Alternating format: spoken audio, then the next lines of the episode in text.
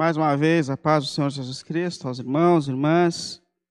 Esse é o momento da gente se colocar diante da palavra de Deus.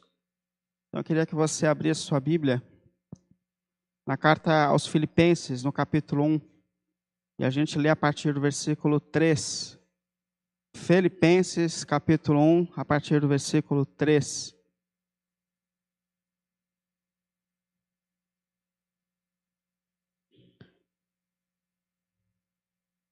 Filipenses 1, a partir do versículo 3. Agradeço ao meu Deus todas as vezes que me lembro de vocês. Em todas as minhas orações em favor de vocês, sempre oro com alegria por causa da cooperação que vocês têm dado ao Evangelho desde o primeiro dia até agora. Estou convencido de que aquele que começou a boa obra em vocês vai completá-la até o dia de Cristo Jesus. É justo que eu me sinta assim a respeito de todos vocês, uma vez que os tenho em meu coração, pois quer nas minhas correntes que me prendem, quer defendendo e confirmando o Evangelho, todos vocês participam comigo da graça de Deus.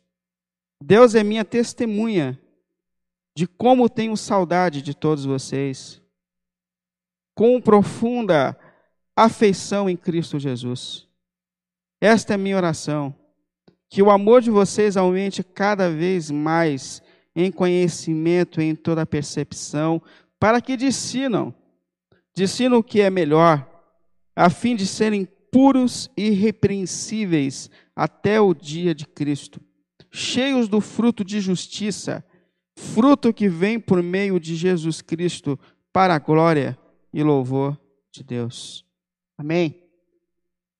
Diante da palavra de Deus, eu queria que você fechasse um pouco seus olhos para que a gente coloque esse momento de oração, de intercessão diante de Deus, diante do Senhor. Então, feche um pouquinho os seus olhos aí. Pai, a gente está diante da Sua palavra, Senhor. Sua palavra que ultrapassa o tempo, Sua palavra que fala em todos os momentos e em todas as fases, Senhor. E pelo nome do Senhor Jesus Cristo, nós te pedimos, eu te peço, que por sua graça o Senhor fale aos nossos corações e às nossas mentes, Senhor. O Senhor conhece a cada um de nós. O Senhor conhece cada um, cada uma que nesse momento está tendo contato com a sua palavra, Senhor. Nós não estamos unidos de forma física, mas pelo Espírito nós estamos unidos. E o seu Espírito que nesse momento entra em cada mente, em cada casa, em cada coração. Pessoas que estão talvez sozinhas, pessoas que estão com a sua família, mas que nesse momento param diante da sua palavra para ouvir a sua voz diante do Deus que nos conhece. E eu peço em Cristo, Pai, que o Senhor fale a cada um de nós da maneira que nós precisamos ouvir. Que o Senhor nos dê capacidade, sensibilidade de entender a sua palavra, Senhor. Que o Senhor dê nas nossas casas um ambiente favorável para ouvir a sua palavra, Senhor. E que pessoas que talvez com o tempo terão algum contato com a ministração da Sua palavra, que elas sejam abençoadas em qualquer tempo, em qualquer fase das suas vidas, Senhor. Que a Sua palavra venha trazer direcionamento, orientação a todos nós, em cada fase, em cada momento. Pelo nome de Jesus, por Tua graça. Amém e amém. Queria dar início a uma série hoje de reflexões uma, uma série de reflexões nessa carta aos Filipenses. O tema que eu coloquei para essa série é sabedoria além das circunstâncias. Com base nessa carta que o apóstolo Paulo escreveu a, aos irmãos que estavam na região de Filipos, Filipos que era uma província romana muito importante naqueles tempos, o apóstolo Paulo passou por lá na sua segunda viagem missionária, começou uma obra ali, e Deus concluiu essa obra, e ali essa igreja se formou, e agora o apóstolo Paulo escreve a essa igreja para trazer orientações, direções da parte de Deus à caminhada. Na verdade, Deus usa o apóstolo Paulo para escrever a todas as igrejas de todos os tempos, para escrever para a gente nesse momento, nessa fase que a gente está vivendo. E quando o apóstolo Paulo escreveu essa carta aos Filipenses, ele estava preso, o apóstolo Paulo, por muito confrontar a geração da sua época, foi preso então ele estava preso numa casa em Roma, vivia ali preso, algemado a um soldado romano, vivendo uma situação bastante difícil, não podia sair, não podia ter liberdade. E eu justamente olho para essa carta porque eu vejo que Paulo aqui também estava em quarentena, Paulo estava preso. Então a maneira que ele tinha de continuar exercendo o seu ministério era por cartas. Era se Paulo tivesse no nosso tempo, Paulo estaria fazendo live, Paulo ia estar mandando mensagem. E o que ele tinha de recurso era justamente poder mandar as cartas para poder continuar falando com os irmãos, ou Deus falando com os irmãos. E talvez uma da, talvez não, a marca mais forte dessa carta que o apóstolo Paulo escreve a Filipenses é a alegria. Paulo ele é incisivo em falar a respeito de alegria.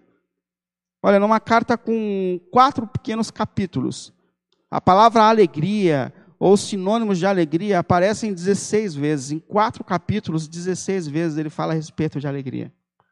Ou seja, o foco maior aqui é alegria. E o texto mais forte desse texto está no capítulo 4, que não é o tema da nossa reflexão hoje, mas no versículo 11, quando ele fala: Eu aprendi a ser feliz em toda e em qualquer circunstância. Ou seja, Paulo está dizendo: Eu não estou mais limitado às circunstâncias da vida, eu aprendi a ser feliz, tendo fartura ou passando necessidade, livre ou preso. Eu aprendi a ser feliz. E é óbvio que a gente olha para Paulo e fala: Então ensina para a gente é, qual é o caminho dessa felicidade que não está limitada às circunstâncias, ao momento que a gente vive. E ele começa então nessa carta a discorrer o caminho dessa felicidade, o caminho dessa satisfação existencial que não está presa às circunstâncias, mas que tem uma ideia muito maior a respeito da existência e do contentamento mesmo quando a gente passa por momentos difíceis. Primeira reflexão que eu queria fazer com vocês, com base nessa carta. Aliás, eu queria convidar você a entrar comigo na leitura dessa carta. São quatro capítulos, você lê isso em dez minutos. Então, leia a carta aos Filipenses, tarefa para todo mundo. Leia a carta aos Filipenses. É, deixa que o seu coração se, se aguce com curiosidades a respeito desse texto, criando dúvidas, e quem sabe ao tempo em que a gente vai estudando esse texto, Deus vai dando luz aos textos, que Deus vai trabalhando no seu coração, trazendo respostas para você. E se eu não trouxer, você pode depois mandar uma mensagem dizendo: Ó, oh, eu não entendi aqui, não trouxe a resposta, mas a gente vai então entrando nesse mesmo desafio. Então, lição para a gente em casa: leia a carta aos Filipenses. É, primeiro tema que eu queria trabalhar com, com vocês hoje: olhe para além das circunstâncias que um dos caminhos que a gente tem para poder ser feliz, ter alegria, além do momento que a gente está vivendo, é olhar, ter uma visão para a vida além das circunstâncias. Nós somos pessoas que normalmente se, se limitam a um momento, a uma fase da vida. E quando a gente olha para Filipenses, a gente percebe Deus chamando a gente para olhar para além das circunstâncias, para além do momento que a gente está vivendo. E como que a gente faz isso? Eu coloquei três questões aqui para que a gente consiga olhar para além das circunstâncias. Primeiro, não perca a capacidade de ver o que há de bom, mesmo nos momentos difíceis da vida. De novo, não perca a capacidade de enxergar o que há de bom, mesmo nos momentos difíceis da vida. Isso fica muito nítido na vida do apóstolo Paulo. Se você olhar aí no versículo 3, a partir do versículo 3, você percebe que há aqui uma, uma, uma situação de gratidão no coração do apóstolo Paulo, uma atitude de, de favorecimento, mesmo diante das dificuldades que ele enfrentava. Versículo 3: Eu agradeço, ó, gratidão, eu agradeço ao meu Deus toda vez que me lembro de vocês. Em todas as minhas orações em favor de vocês, sempre oro com alegria, por causa da cooperação de vo que vocês têm dado ao Evangelho desde o primeiro dia. Percebe que Paulo tem alegria aqui, tem gratidão.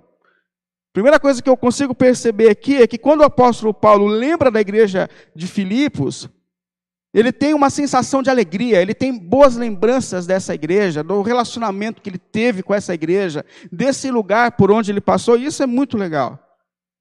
Porque muitas igrejas deixam marcas negativas na vida de um líder, de um pastor. Por exemplo, se você perguntasse para o apóstolo Paulo das marcas que ele tinha na igreja de Corinto, eu tenho uma certa convicção de que ele diria para você: olha, aqui foi difícil. A igreja de Corinto era uma igreja matura, uma igreja que deu muito trabalho para o apóstolo Paulo. Inclusive, quando o apóstolo Paulo esteve pregando o evangelho em Corinto, ele foi obrigado a trabalhar e pregar e ensinar ao mesmo tempo, porque os irmãos não estavam dispostos a dar oferta, dízimo, então ele teve que correr atrás. Então, Corinto deixou uma marca difícil na vida do apóstolo Paulo, mas a igreja de Filipos não. Quando ele leva a sua memória a essa igreja, ele lembra de um tempo bom da sua vida. Ele tem boas lembranças. Eu tenho alegria quando eu lembro de vocês, o apóstolo Paulo está dizendo. Legal isso. E talvez você diga assim: então Paulo deve ter vivido bons momentos na região de Filipos.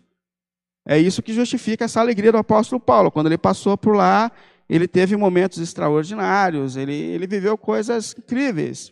E não foi assim. Depois você lê lá Atos capítulo 16, que narra o momento em que o apóstolo passa por essa região de Filipos e começa ali a pregação do evangelho. Você vai ver que o tempo que Paulo passou nessa região foi marcante de muitas coisas negativas.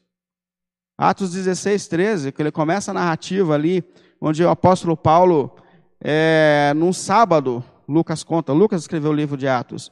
Apóstolo Paulo conta que, Lucas conta que no sábado eles tinham que arrumar um lugar para oração, então eles foram à beira de um rio, ali começando a igreja de Filipos. E quando eles chegam na, na beira desse rio, eles encontram uma senhora chamada Lídia, muito crente em Deus, mas que não entendia o evangelho ainda. Então Paulo prega o evangelho, ela se converte, e ela então acolhe Paulo na sua casa. Mas quando Paulo está ali no caminho, indo para a casa de Lídia, vinha uma menina atrás do apóstolo Paulo, lembrando um pouco do que Paulo viveu em Filipos vinha uma menina que tinha um espírito de adivinhação. Isso é interessante a gente perceber. Porque tem gente que gosta de espírito de adivinhação. E ela tinha um espírito de adivinhação, e ela andava atrás de Paulo e Silas, dizendo: Esses homens são servos do Deus Altíssimo, que, díssimo, que prega a verdade. Elas diziam coisas verdadeiras. E chega um momento que o apóstolo Paulo se irrita com aquela menina, cansa desse espírito de profecia, vira e repreende o espírito dela.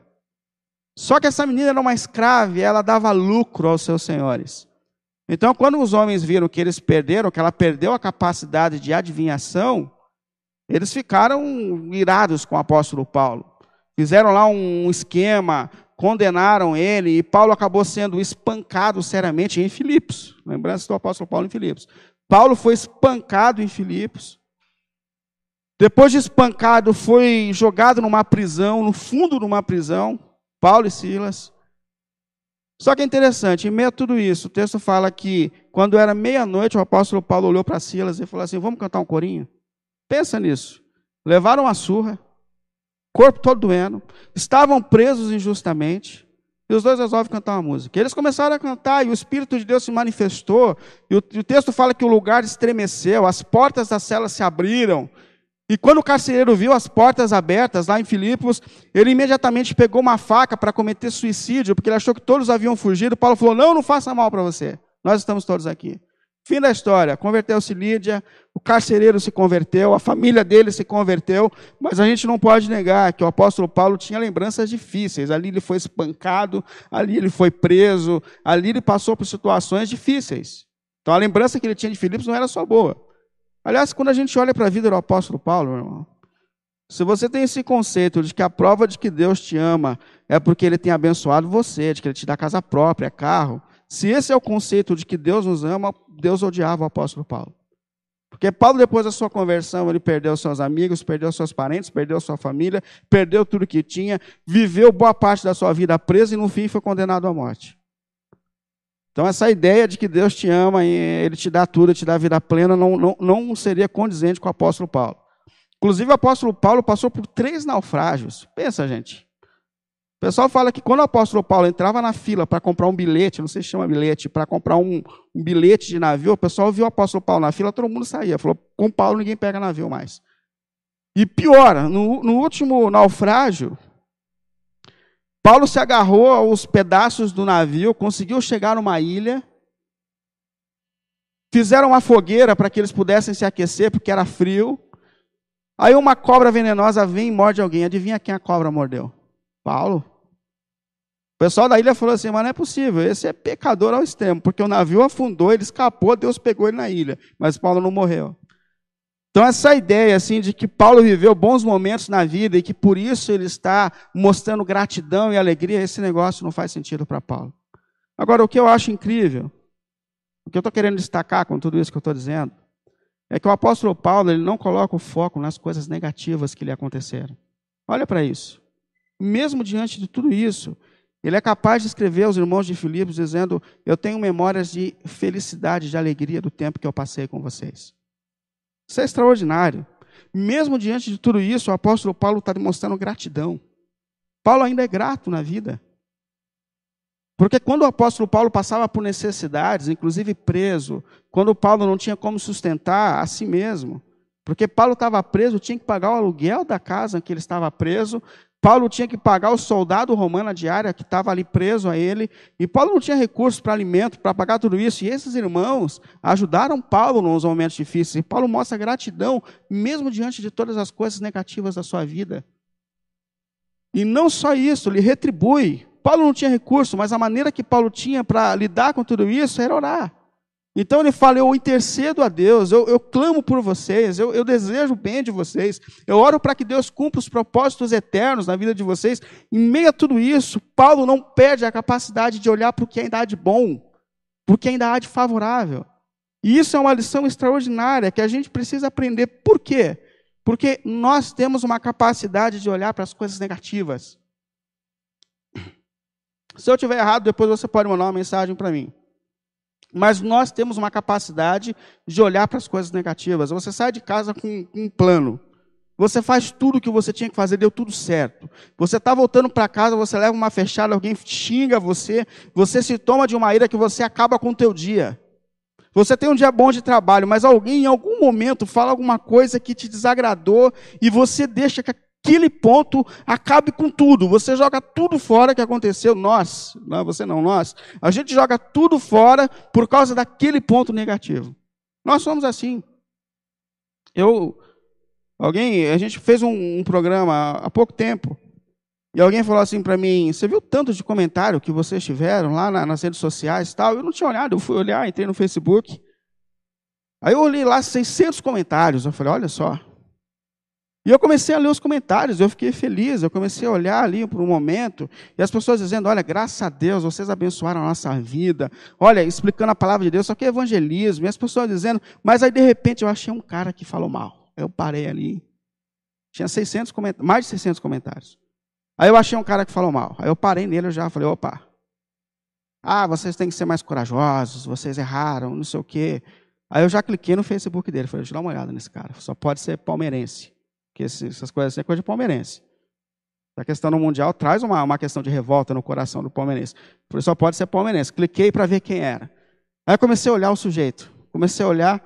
E um momento eu parei e pensei assim: você tem 600 comentários positivos de pessoas dizendo que vocês abençoaram a vida deles, mas você para em um comentário negativo. E você é capaz de jogar tudo fora por causa de um comentário. E é justamente isso. A gente tem, infelizmente, essa capacidade de, por causa de uma questão, a gente joga um todo fora. É de contaminar tudo por causa de uma coisa negativa. E a gente olha para Paulo e encontra um outro caminho. Inclusive, eu tenho dentro do meu, do meu celular um vídeo que às vezes eu assisto de um psicanalista. Talvez eu já tenha até comentado isso. Mas um psicanalista, ele fala dos dois primeiros caminhos essenciais para tratar uma pessoa depressiva, infeliz, que perdeu o gosto com a vida. Ele fala primeiro, duas coisas essenciais. Primeiro, eu ajudo essa pessoa a desenvolver o senso de gratidão. Eu ajudo essa pessoa a olhar para a sua vida e enxergar o que há de bom. Porque normalmente, quando a gente perde o sentido da vida, a gente perdeu a capacidade de ser grato, de ter gratidão. Quando a gente perde a capacidade de gratidão, a gente vira um bicho consumidor que fica insatisfeito com tudo. E quando você lidar com pessoas assim, você pode fazer tudo por ela, você pode dar amor, você pode dar tempo, você pode dar dinheiro, você pode dar carro, você pode dar casa. A pessoa sempre vai continuar infeliz, a pessoa sempre vai continuar reclamando, insatisfeito com você, com tudo e com a vida. Então, a primeira coisa, não perca a capacidade de ser grato. Não perca a capacidade de olhar para o que há de bom acontecendo. Não perca a capacidade. Mesmo nesse tempo de crise que a gente está vivendo. Tem coisas boas, tem comida em casa, seja grato. Não faltou luz, seja grato a Deus. Enxergue para o que ainda há de bom. Isso é remédio para a alma. Isso é remédio para a alma. E outra coisa que esse médico falou que é extremamente importante para que a gente tenha cura para a gente mesmo, mesmo diante das circunstâncias difíceis. Faça algo de bom para alguém. Quando a gente faz para alguém, a gente faz para nós mesmos. Isso é extraordinário, então ajude. Olha, esse é um tempo para a gente ajudar, que Deus ajude nesse projeto, que a gente ajude muita gente, muitas pessoas. Ajude, faça algo para alguém. Tenha atos de gentileza, dê um lugar na fila para alguém de idade, pare na faixa de pedestre, sei lá, mas manifeste gentileza, porque fazer o bem é algo que faz bem a nós mesmos. Mas em meio a tudo isso, não perca a capacidade de olhar para o que ainda há de bom, mesmo nos tempos de crise. Esse é um momento, esse é um caminho para que a gente mantenha a sobriedade mesmo nas circunstâncias difíceis. Não coloque todas as suas forças nas questões negativas. Não coloque todo o seu foco naquilo que é negativo. É isso que a gente aprende com o apóstolo Paulo aqui a princípio. Paulo passou por circunstâncias difíceis, mas ele não perdeu a capacidade de lembrar das coisas boas que ainda tinham na sua vida, das lembranças boas que ele ainda podia ter. Faça isso para que Deus te ajude a lidar com as circunstâncias desafiadoras da vida. Segundo lugar, Segundo lugar, não limite a, a sua existência a uma fase que você está vivendo, a um momento que você está vivendo. Porque a gente também tem esse mal, a gente tem esse negócio de que quando a gente passa por um desafio, parece que toda a nossa vida está resumida àquele momento e àquela fase que a gente está vivendo. Alguém disse, eu acredito que tem razão, que a gente é melhor para contar a história depois que a gente vive do que para viver a história. Porque quando a gente vive, a gente não raciocina muito bem. E parece que aquele momento que a gente está vivendo define toda a nossa existência. E o apóstolo Paulo escreve aqui, abrindo os nossos olhos, mostrando para a gente que Deus tem planos maiores, que não estão presos a um momento, a uma fase da nossa vida. Versículo 6. Ele diz: Eu estou convencido de que aquele que começou a boa obra em vocês vai completá-la até o dia de Cristo Jesus. Paulo está dizendo: Eu estou convencido que Deus tem um plano para a tua vida. E que esse plano não se limita a esse momento da história que você está vivendo. Que esse plano se estende à eternidade. Que a sua existência não está limitada a uma fase, a um momento. Eu tenho certeza disso. E eu gosto disso, porque ele fala assim: eu tenho certeza disso. Tenho certeza disso. Ele fala, eu estou certo, eu estou convencido. Sabe que existem algumas coisas na vida que a gente pode ter dúvidas, inclusive nas nossas questões doutrinárias, é, interpretações de Bíblia. Eu tenho muitas dúvidas, tem muita coisa que eu ainda não entendi muito bem. Eu preguei há um tempo atrás sobre o Apocalipse, faz um tempo já, e quando eu desci do, do púlpito, um irmão veio e deu uma bronca em mim, dizendo assim: Olha, você precisa ter mais convicção. Você fala assim, eu acho, eu penso, eu acredito. Não, não, você tem que falar, é assim ou não é? Eu falei, meu irmão, é Apocalipse. É imagem, é símbolo. Ele falou, não, não, tem que ter convicção. Eu falei, não, não tenho convicção. A gente tenta interpretar. Agora, algumas coisas a gente tem que ter convicção. Algumas coisas eu tenho plena convicção. Convicção de que a salvação é pela graça, convicção de que Jesus é o Filho de Deus que veio nos salvar. Convicção, convicção tem um monte também. E Paulo está dizendo aqui: uma coisa eu tenho convicção, que Deus tem feito uma obra extraordinária na vida de vocês. Paulo está dizendo isso, eu tenho certeza disso. E por que, que ele tem certeza? Por causa daquele que começou. Eu tenho plena convicção de que aquele que começou a boa obra. E quem é aquele que começou uma obra na nossa vida? É Deus. E é daí que vem a convicção de que Deus tem feito coisas extraordinárias em nós. Foi Deus que começou. E ninguém pode frustrar um plano, plano de Deus. Deus não falha. A única pessoa que pode tirar você das mãos de Deus e do plano de Deus é você mesmo. Mas ninguém pode fazer, nem principados e potestades. Se Deus começou uma obra na sua vida, Paulo está dizendo: eu tenho certeza que Ele vai concluir esse projeto que Ele tem para você. Eu tenho plena convicção disso. E quando Ele começou essa obra? Quando a gente entendeu o que aconteceu na cruz do Calvário, que Cristo estava ali nos redimindo e nos salvando, e quando você entendeu o que Cristo fez por você, você entregou a tua vida a Cristo, o Espírito de Deus veio morar em você, te regenerou, te deu nova vida. Deus tem feito uma obra extraordinária dentro de cada um de nós. Uma obra poderosa. E detalhe, isso que Deus tem feito é bom, é bom. Confie nisso, porque ele fala aquele que tem feito a boa obra.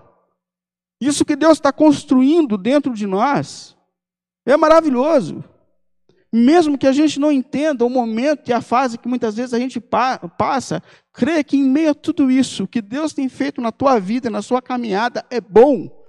É bom. Portanto, como enfrentar? Não se limite. Como enfrentar as fases difíceis? Não limite a sua vida, a sua existência a um momento, a uma fase. Creia que em meio a tudo isso, Deus está trabalhando em você. Creia que Deus tem propósitos para a tua vida que não se limitam a uma fase da história, mas que Deus está preparando a gente para a eternidade, que nesse momento, nessa fase, Deus está trabalhando a gente para a eternidade, para que muito em breve a gente se encontre com Cristo. É isso que Paulo está dizendo para aquele dia que muito em breve vai chegar, onde nós nos encontraremos, mas antes disso, Deus tem feito uma obra hoje, agora, para que a gente se encontre com Cristo. Então, não limite a sua vida a um momento, a uma fase. Creia que Deus tem planos eternos para você e para a tua vida. Isso é dos caminhos para a gente olhar para as circunstâncias. E por fim, entenda o que Deus quer fazer em você. Entenda para onde Deus está te levando. Entenda qual é o projeto de Deus, para que você tenha alegria além das circunstâncias. E quando a gente olha para o versículo 9, ele fala algo muito importante. Ele fala assim: essa é minha oração, isso é o desejo do apóstolo Paulo, versículo 9, para essa igreja que ele tanto amava. Esse é o meu desejo, que o amor de vocês aumente cada vez mais em conhecimento e em toda percepção, para discernirem o que é melhor, a fim de serem puros e irrepreensíveis até o dia de Cristo cheios de frutos de justiça, fruto que vem por meio de Jesus Cristo para a glória de Deus. Paulo ele tem um desejo, que é o desejo de Deus? Eu oro por vocês. E é importante a gente olhar que Paulo aqui não ora por essa igreja que ele ama por prosperidade financeira, por milagre, por manifestações. Não, não. Paulo fala: Eu intercedo a Deus por vocês, para que vocês aprendam o que é o amor, para que vocês desenvolvam o amor verdadeiro. Esse é o meu clamor para vocês. É isso que eu peço para vocês. E ele dá aqui uma visão extraordinária a respeito do amor, porque a gente tem uma visão de amor muito pequena. A visão que a gente tem de amor é uma visão poética.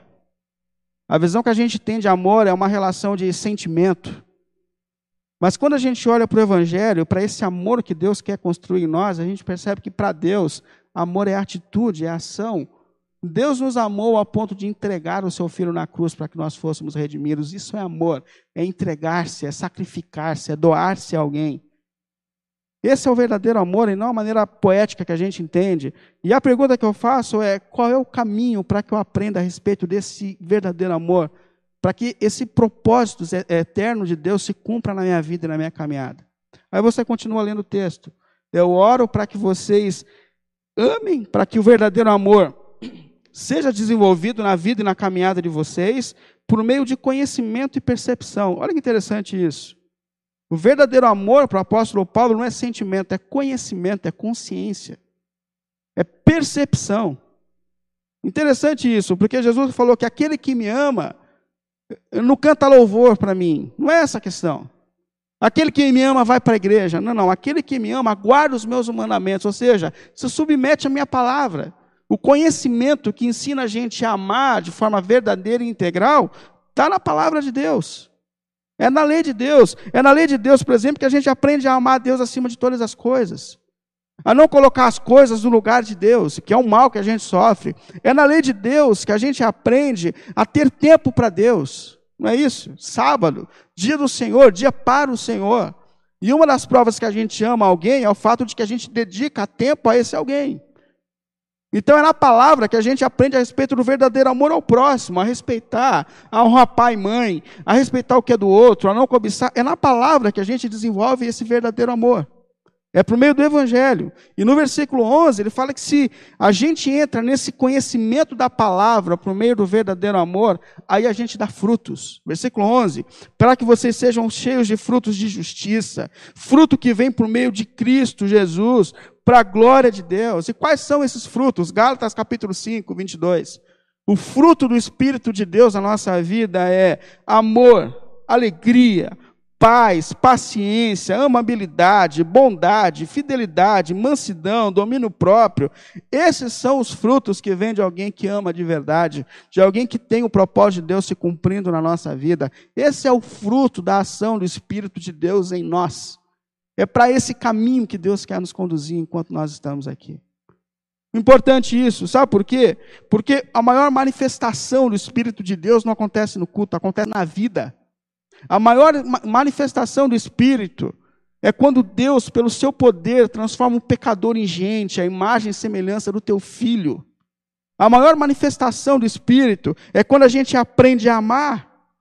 Quando Deus transforma o caráter de alguém que é egoísta, que só pensa em si mesmo, e aprende a amar, e aprende a se dar a alguém, isso é a maior manifestação do poder de Deus. A maior manifestação de Deus, Ele está dizendo, é paz e alegria.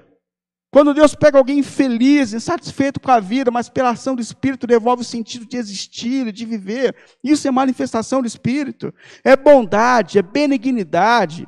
Quando a gente, Deus pega um ser humano egoísta, que antes só sabia fazer negócio pensando em si mesmo, pensando no seu lucro, agora não, agora você aprende a, a fazer o que é melhor para o outro, a pensar no outro, a negociar também pensando na parte do outro. Isso é a ação do Espírito maior de, do Espírito de Deus na tua vida fidelidade, paciência.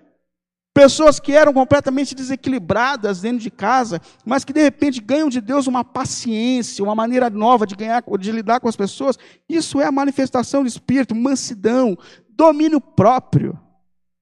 Isso é evidência de que o Espírito de Deus está cumprindo o seu propósito quando ele pega um ser desequilibrado, sem domínio de si mesmo, e Deus agora ensina ele a ter domínio de si, no que fala, na maneira de agir. Essas são as evidências maiores do poder de Deus. Portanto, entenda o que Deus quer fazer em você enquanto você passa por cada circunstância. Qual o propósito que Deus está cumprindo na sua vida, na sua caminhada. E eu concluo mais uma vez, te trazendo essa questão. Como ser feliz em meio às circunstâncias? Primeiro, não perca a capacidade de ver o que ainda há de bom. Não perca a capacidade de enxergar que a mão de Deus ainda está sobre a sua vida. Não perca essa capacidade. Olha, não, não dê mais forças às coisas negativas do que elas merecem. Não faça isso. Segundo lugar, não fique preso aos momentos ruins e negativos da sua vida. Não limite a sua existência ao momento negativo. Olha, creia que Deus tem planos eternos para a tua vida, para a tua casa, para a tua família que Deus está trabalhando coisas grandiosas, que Deus está trabalhando coisas tremendas. Portanto, não, não limite esse momento, essa fase. A um todo, Deus está trabalhando a eternidade em nós. Não limite. E por fim, entenda o que Deus quer fazer em você. Entenda qual o propósito de Deus para a tua vida, que em meio a tudo isso, Deus está ensinando você a respeito do verdadeiro amor, do verdadeiro caminho a ser seguido. Quem sabe, meu irmão, quem sabe, em meio a todo esse tempo que a gente está vivendo, Deus não está trabalhando uma questão do seu equilíbrio. Quem sabe Deus não está trabalhando a sua ansiedade, a sua inquietação. Quem sabe, meu irmão, minha irmã, Deus em meio a tudo isso, não está te ajudando, Deus, a vencer um pecado que você sabe que você deveria ter vencido. Quem sabe Deus não está lidando com a sua angústia, com a sua maneira de lidar com a vida. Creia que em meio a todas as fases da vida, Deus está trazendo propósitos maiores à sua existência. Creia nisso. Deus está trabalhando em você. Não limite a sua existência ao tempo, ao momento. Porque Deus tem feito coisas muito maiores. Mais uma vez, nada se compara ao que Deus tem preparado para você, para a tua vida. Portanto, que a circunstância não tire você da alegria, do sentido de existir, mas que você consiga levantar a cabeça e olhar para os planos maiores que Deus tem para você, para a tua casa e para a tua caminhada em Cristo. Que assim seja. Fechar os seus olhos, vamos orar a Deus. Pai, em nome de Jesus, por tua graça e por tua misericórdia, Senhor. Nós somos seres tão limitados, Senhor, tão presos ao tempo, tão presos às circunstâncias, Senhor. Nós temos, infelizmente, depois que o pecado entrou na nossa natureza, uma capacidade de olhar para o negativo. Nós somos cheios de inseguranças, de incertezas. Mas o Senhor nos resgatou pela cruz, Senhor. O Senhor nos chamou de volta para si, Pai. Ajuda-nos a confiar nos seus planos eternos e soberanos em meio a todas as circunstâncias da vida.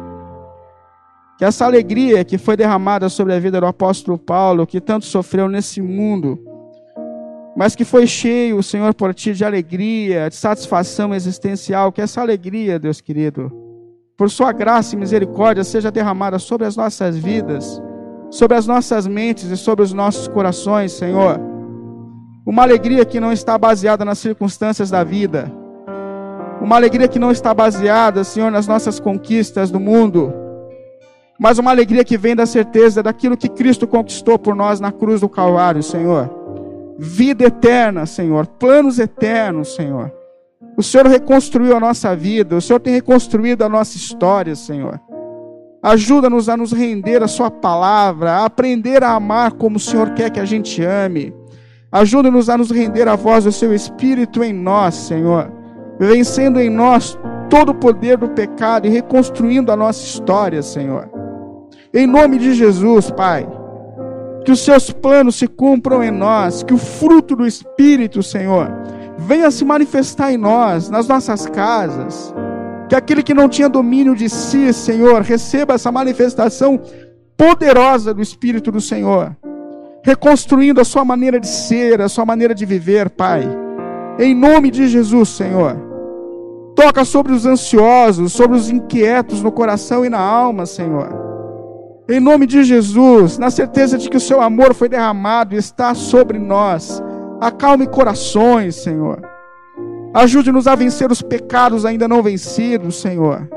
Que em meio a todas as fases e circunstâncias, isso que o Senhor planejou para a gente venha se cumprir na nossa caminhada, para que Cristo seja glorificado e visto em nós no nosso caráter, na nossa natureza, na nossa maneira de se relacionar, na nossa maneira de negociar, que o caráter de Jesus Cristo seja visto em nós, pelo poder do Teu Espírito, pela Tua palavra que tem reconstruído a nossa existência, Senhor.